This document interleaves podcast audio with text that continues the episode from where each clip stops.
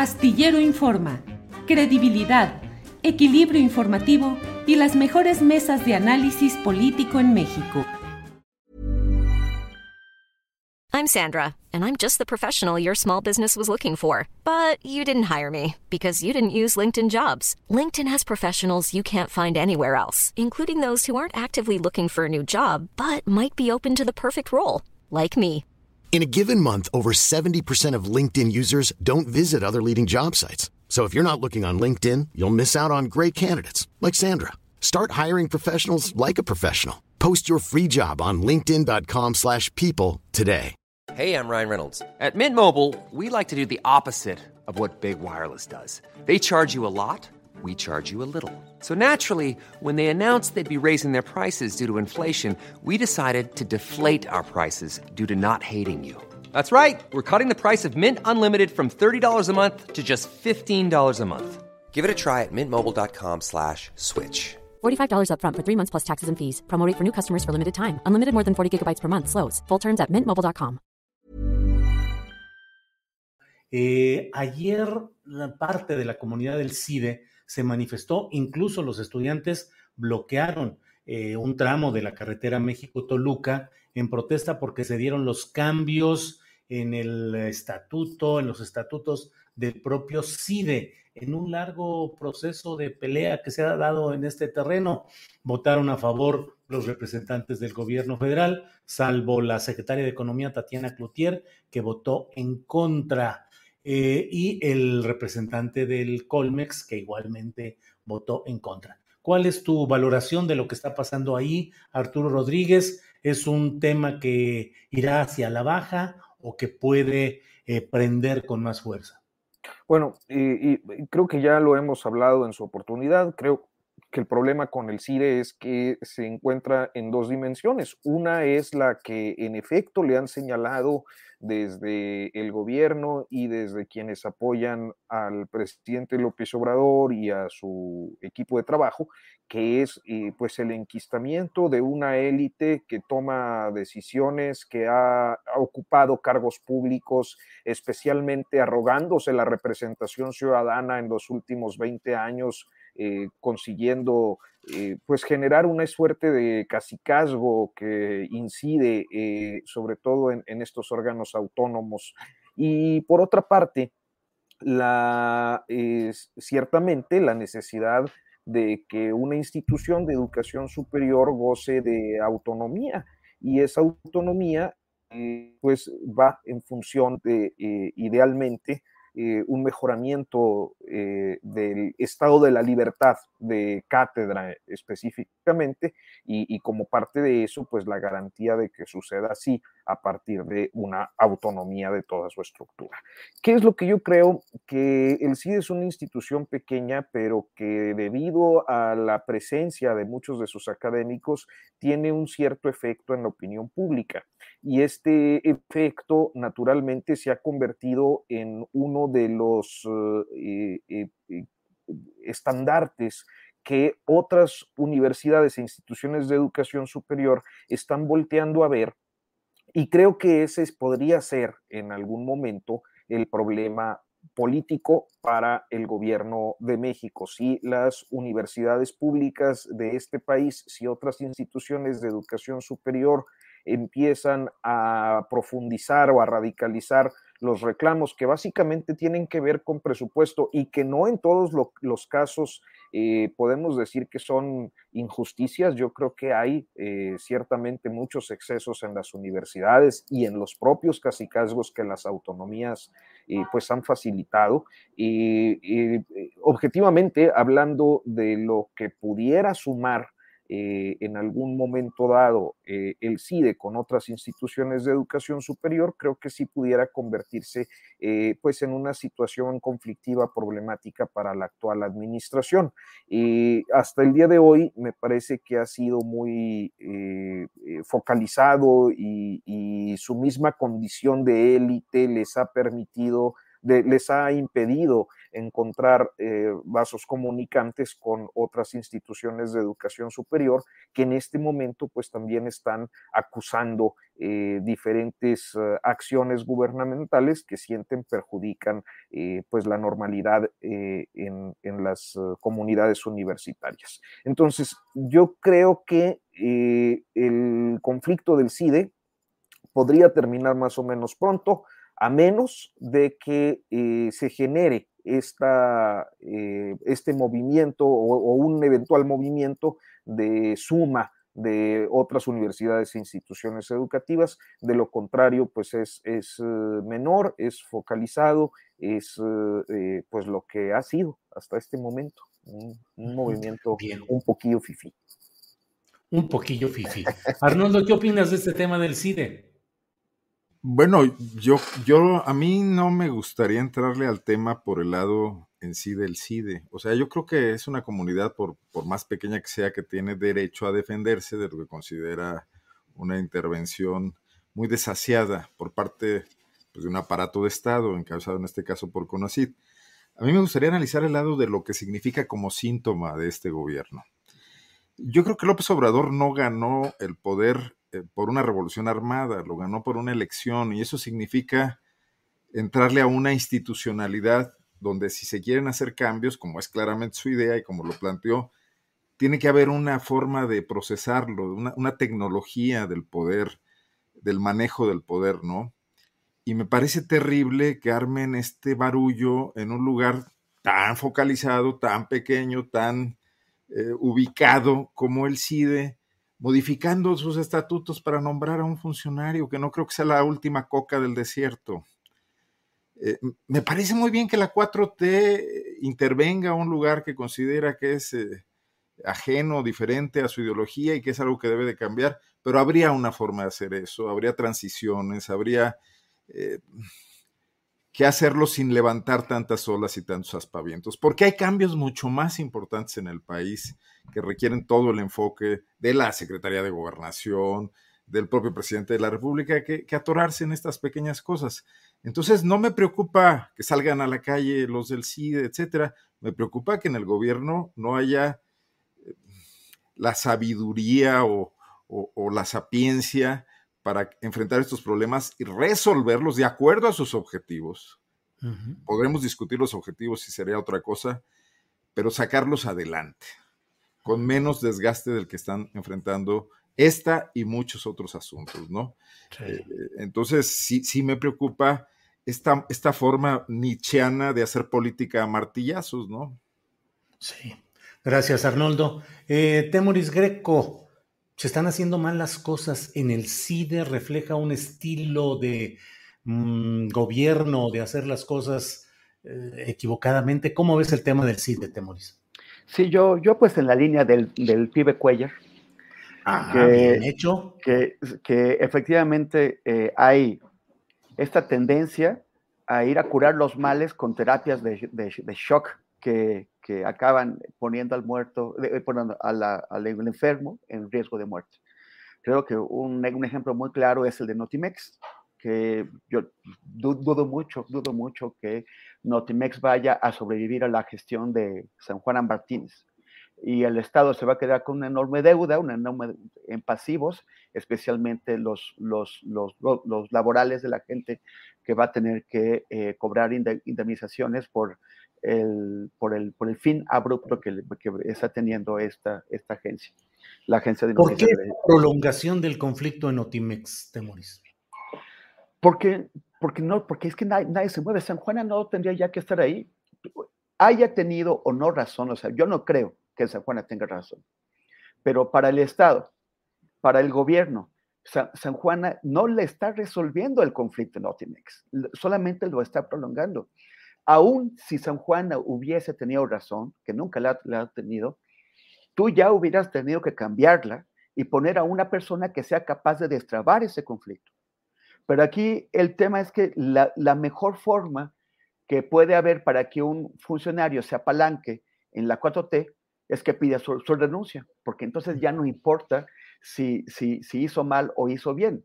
Se importa demostrar fuerza, importa demostrar que no te pueden presionar. Entonces, el tú pides la renuncia. De autoridad. Así es, tú, tú pides la renuncia de alguien y entonces ese alguien se va a caer así, haga lo que haga y pase lo que pase. Eh, y, en, el, caso de lo de, o sea, bueno, pero también estas, estas terapias de, shock, pues es lo que vimos, por ejemplo, en el tema del abasto de medicinas, que, que, que a mí me parece muy bien que hayan ido a, romper con todas esas cadenas de corrupción con los, con los proveedores. Me parece muy bien indispensable, necesario, es justicia fundamental. Y, además también cuidar un poco el bolsillo. El, problema es que, es que eso ha tenido víctimas, ha tenido toda la gente que todavía no eh, tiene eh, acceso a, los medicamentos que necesita. El caso de los niños con cáncer es, es muy duro, eh, ha, habido cuestionamientos sobre qué tanto es real ahí o no, pero lo, que, lo que sí es cierto es que todavía a tres años no se resuelve el tema del abasto de medicinas, de, medicamentos, y eso necesariamente, inevitablemente impacta en, la, en las vidas de muchísimas personas. Y en el caso de CIDE, sí hay una élite ahí.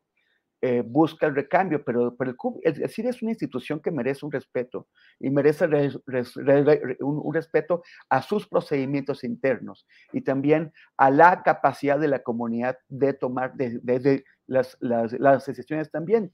Tú no puedes llegar y dar un manotazo y, y decir los pongo en orden y después quejarte porque la comunidad reacciona. Si yo hubiera sido alumno del CIDE, o sea, como lo hicimos en la, en, la UAM, de, donde salí yo, cuando hubo cosas que no nos gustó, protestamos. Y en aquella ocasión, quienes hoy critican a los alumnos del CIDE nos aplaudían, porque en aquel tiempo pensaban que eh, toda lucha estudiantil era legítima. Y ahora resulta que ya no les gustaron las luchas estudiantiles. Bien, Temoris, gracias. Arturo Rodríguez, Arturo, hay otro tema que también pues tiene muchos sí. Muy, brevemente, porque creo que lo de Temor es muy importante, esta, esta parte final. Nada más comentar, para antes de salir de este tema, que eh, el, conflicto es que tú no puedas sacar adelante a un funcionario y, cuando no, es precisamente, y cuando no logras hacer, armas todo un borlote de esta magnitud. ¿Quién está haciendo los consensos internos? Porque si para simplemente en una escuela que además es exactamente fifí, no, no proclive al conflicto, creas este lío, ¿qué va a pasar cuando te confrontes con los grandes intereses que todavía faltan por modificar en este país? O sea, esa es la preocupación central. Si no hay manera de hacer esto, ¿cómo vamos a lograr las grandes transformaciones que no están logradas de ninguna manera? Perdón, adelante Arturo. Gracias, gracias Arnoldo. Además, recuerden que de eso se trata, que tengamos interacción, que interrumpamos, que planteemos lo que, lo que corresponda. Yo no soy más que un agente de tránsito aquí, dando el paso a uno o a otro. Arturo Rodríguez, el tema de la elección sindical en el de los trabajadores petroleros, una pasarela en la propia conferencia mañanera y la presencia dominante de Ricardo Aldana del grupo de Carlos Romero de Champs de quien se dice que tiene las posibilidades de, resultar electo en la misma medida en la que varios miembros de las corrientes, de la corriente de Romero de Champs, quedaron ya en dirigencias seccionales del Sindicato de Trabajadores Petroleros de la República Mexicana.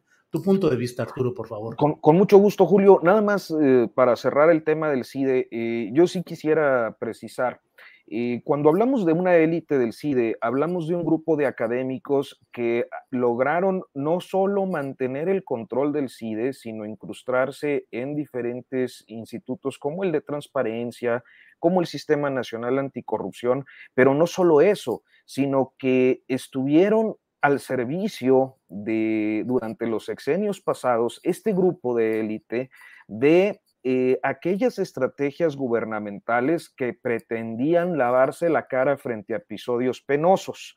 Voy a poner ejemplos muy concretos respecto al CIDE, a la gestión de, de Enrique Cabrero en su oportunidad y posteriormente de López Ayllón. Me refiero concretamente a que, por ejemplo, cuando el gobierno de Enrique Peña Nieto hace frente a la situación de Ayotzinapa, ofrece un plan de reforma de justicia cotidiana. Ryan Reynolds here from Mint Mobile. With the price of just about everything going up during inflation, we thought we'd bring our prices down. So to help us, we brought in a reverse auctioneer, which is apparently a thing. Mint Mobile unlimited premium wireless. Ready to get 30, 30, bit to get 30, bit to get 20, 20, 20, bit to get 20, 20, bit to get 15, 15, 15, 15 just 15 bucks a month. So, Give it a try at mintmobile.com slash switch. $45 upfront for three months plus taxes and fees. Promo rate for new customers for limited time. Unlimited more than 40 gigabytes per month. Slows. Full terms at mintmobile.com. Many of us have those stubborn pounds that seem impossible to lose, no matter how good we eat or how hard we work out. My solution is PlushCare. PlushCare is a leading telehealth provider with doctors who are there for you day and night to partner with you in your weight loss journey. They can prescribe FDA-approved weight loss medications like Wagovi and Zepbound for those who qualify. Plus, they accept most insurance plans. To get started, visit plushcare.com slash weight loss. That's plushcare.com slash weight loss. Y el CIDE presto, pronto va a, a generarle los uh, consensos para esa reforma que servía para lavarse la cara. Eh, en el caso de la Casa Blanca y de los episodios anticorrupción, este mismo grupo de académicos ahí andaban de prontos en Palacio Nacional celebrando el Sistema Nacional Anticorrupción cuando los propios académicos y además cualquier observador como nosotros o como cualquier ciudadano se daba cuenta de que no era más que un lavado de cara del presidente ante los escándalos de corrupción tremendos que habían marcado su administración. Entonces, de algún modo me cuesta un poco de trabajo asumir que todos estos académicos que jamás eh, levantaron la voz, ante la imposición de López Ayllón, ante el manejo casi gil de, de Cabrero, que, que además, eh, hasta donde me quedé, tenía pendiente por ahí cuentas por resolver en su gestión en CONACIT, eh, verlos ahora como víctimas de un episodio autoritario cuando ante otros episodios autoritarios donde sí había reparto de ciertas prebendas, eh, involucramiento en programas y proyectos gubernamentales que naturalmente implicaban recursos y presupuesto, eh, sean ahora vistos como víctimas de, de un ramal, o sea, no sé, es, ese es mi punto de vista, yo respeto naturalmente todo movimiento en defensa de la autonomía y de la educación y estoy muy de acuerdo con todos los nobles ideales de, de, del sistema educativo en este país,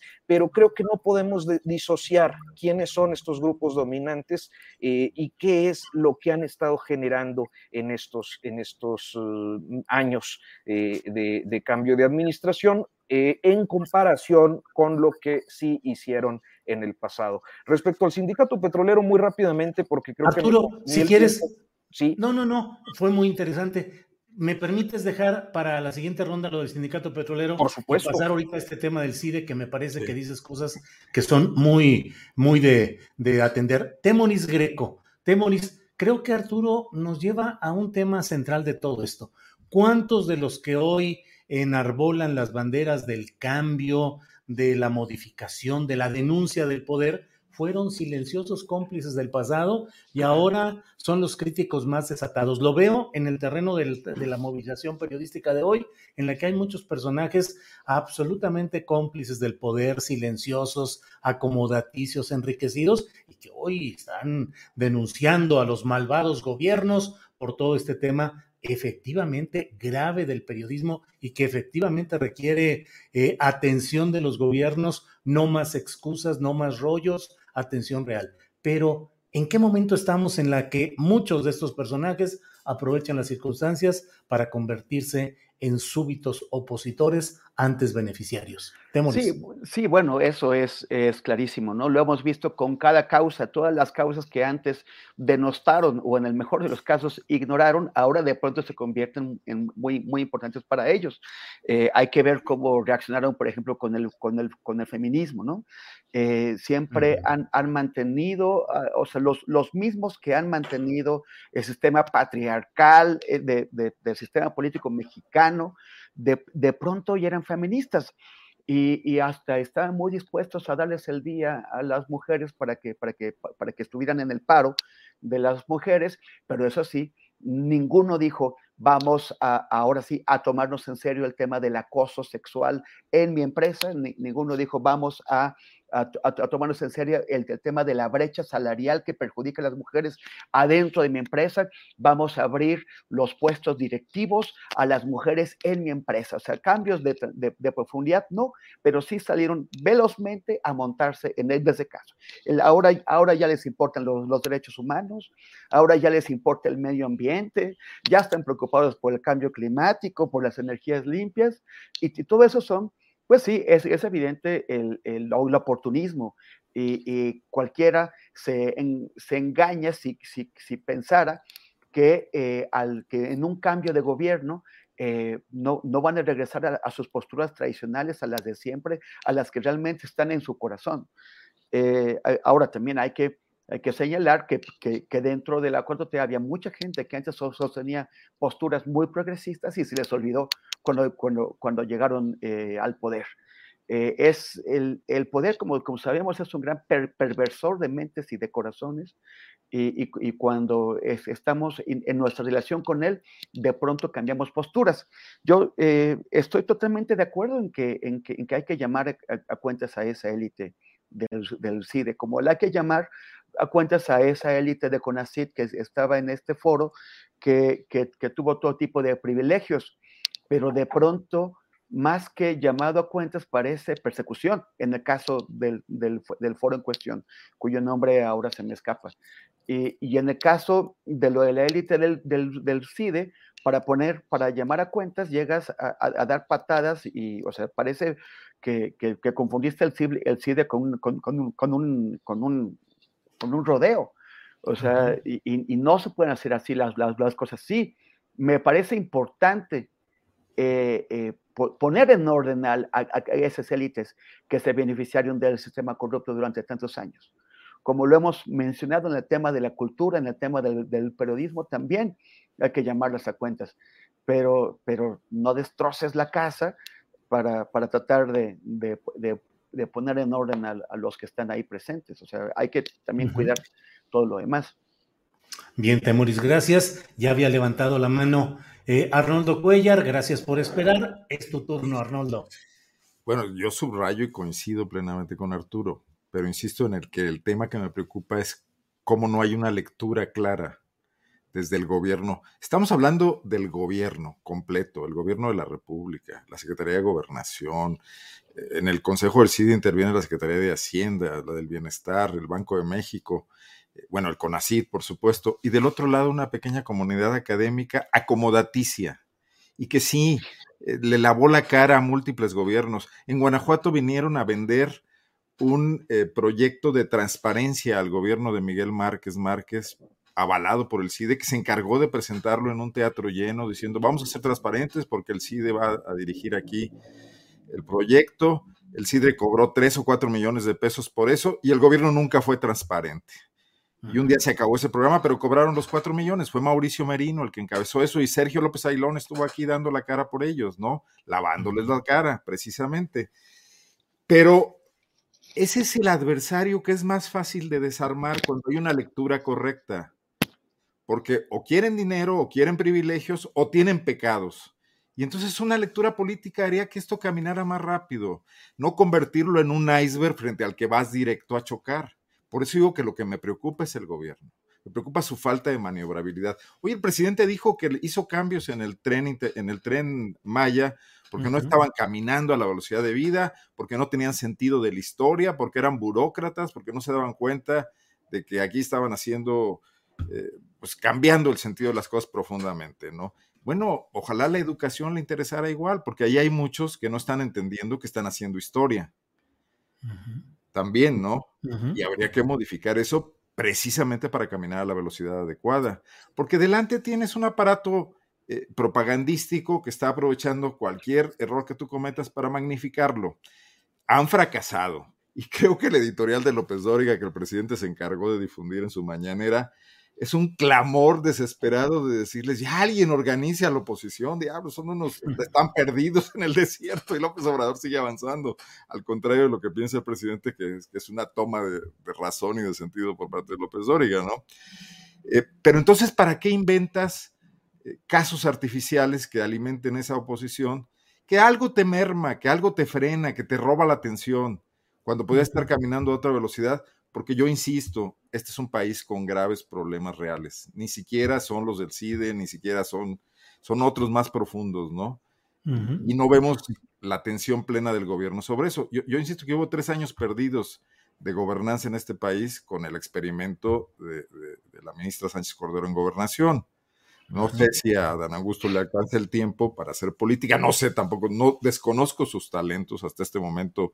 He visto que es un político tradicional y ortodoxo, eh, pero todavía no sé qué alcances tiene para una tarea de cambio profundo, no para administrar las cosas al estilo, no sé, al estilo Bartlett con Salinas o al estilo que no le salía tan bien, patrocinio con, con bueno, Bartlett no, Bartlett con De la Madrid y patrocinio con Salinas, etcétera, ¿no?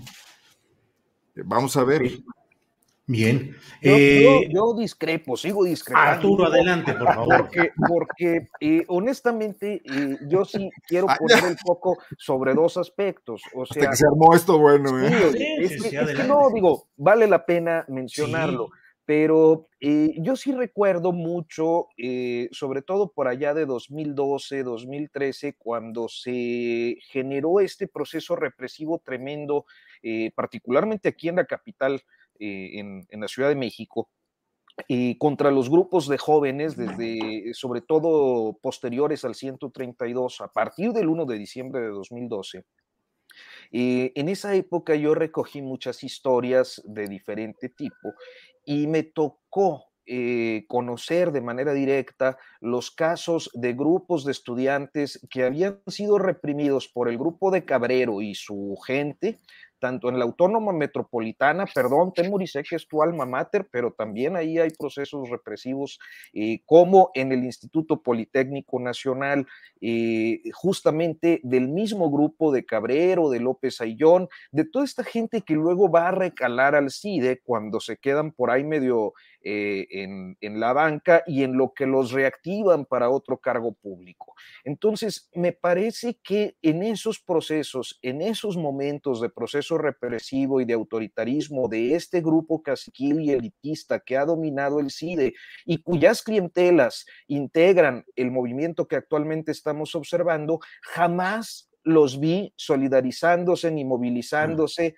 activamente con aquellos jóvenes que estaban siendo víctimas de un proceso represivo y estamos hablando prácticamente de la misma planta de académicos. Entonces yo sigo insistiendo en que a mí no me, no me convence mucho eh, el papel de víctima de, de, pues esta gente que eh, pues tendrá mucho doctorado en el extranjero, pero no veo más que como clientela de un grupo caciquil que ha controlado esa institución y en un contexto en el que el presidente de la República y su gente, concretamente la directora de CONACIT, que bueno, no es precisamente un ejemplo de tacto político, pero eh, tampoco es que hayan hecho nada que en otros sexenios no haya ocurrido. Lo que pasa es que hoy le pegan al grupo caciquil eh, y eso es lo que ha generado que la clientela del grupo caciquil esté ahorita inconforme. Esa, esa es mi perspectiva, perdón.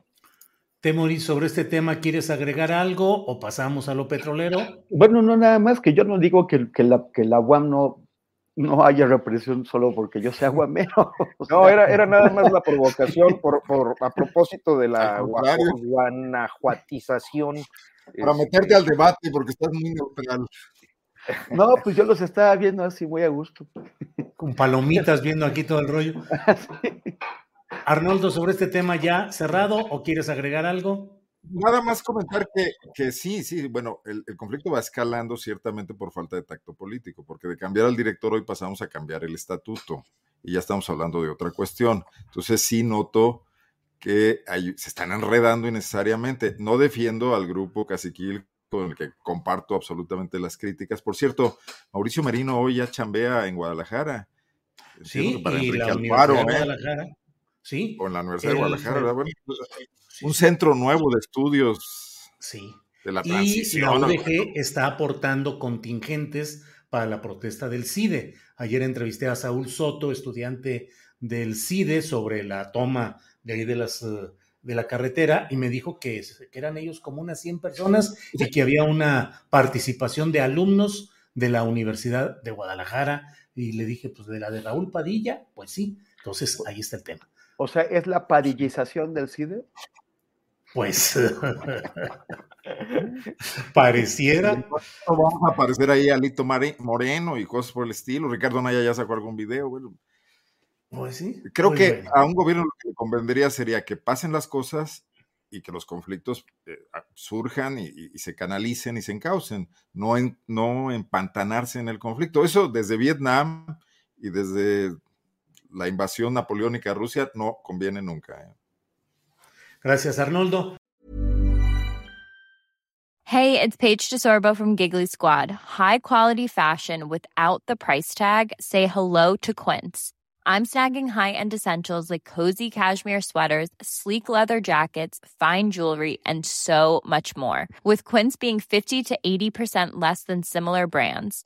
And they partner with factories that prioritize safe, ethical, and responsible manufacturing. I love that. Luxury quality within reach. Go to quince.com slash style to get free shipping and 365 day returns on your next order. Quince.com slash style. Para que te enteres del próximo noticiero, suscríbete y dale follow en Apple, Spotify, Amazon Music, Google o donde sea que escuches podcast. Te invitamos a visitar nuestra página julioastillero.com.